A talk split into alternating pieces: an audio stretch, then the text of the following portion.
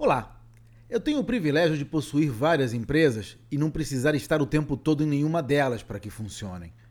Eu uso meu tempo para pensar nas estratégias de crescimento dos negócios e também para ir à apresentação de teatro da minha filha ou a viajar pelo mundo com a minha esposa.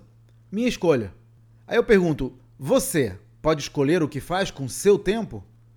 Já pensou como seria a sua vida se conseguisse colocar a sua empresa no automático? Se conseguisse implementar mecanismos que fizessem o seu time trabalhar alinhado com os objetivos do negócio? Se pudesse atrair clientes de forma controlada e previsível, mesmo nas crises? Eu posso ensinar a fazer isso.